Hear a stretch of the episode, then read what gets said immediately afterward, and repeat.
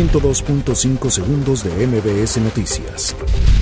Elementos de la Secretaría de Seguridad Ciudadana capturaron a Edgar N., presunto autor material del robo a la Casa Moneda el pasado agosto.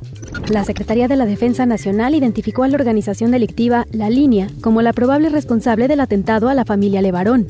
El titular de Relaciones Exteriores, Marcelo Ebrard, dijo que la Fiscalía General de la República será la encargada de determinar si es necesario el apoyo del FBI en el caso Levarón. El presidente de México, Andrés Manuel López Obrador, celebró la aprobación sobre reforma de revocación de mandato y consulta popular. El líder panista Marco Cortés aseguró que el gobierno federal debe convocar a un acuerdo continental para combatir la delincuencia organizada. La producción automotriz en México sufrió su peor caída, presionada por bajas en Ford y General Motors. El Frente Auténtico del Campo advirtió que el próximo lunes iniciarán un plantón en San Lázaro para exigir más presupuesto a organizaciones agrícolas. La titular de la Secretaría de Gobernación, Olga Sánchez Cordero, dio inicio al operativo paisano, el cual brinda apoyo a 3 millones de conacionales que llegarán a México.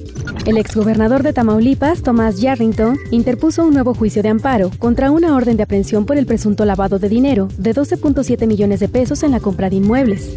El Fondo Monetario Internacional advirtió que la economía del conjunto de Europa afronta riesgos a la baja por el Brexit y tensiones comerciales.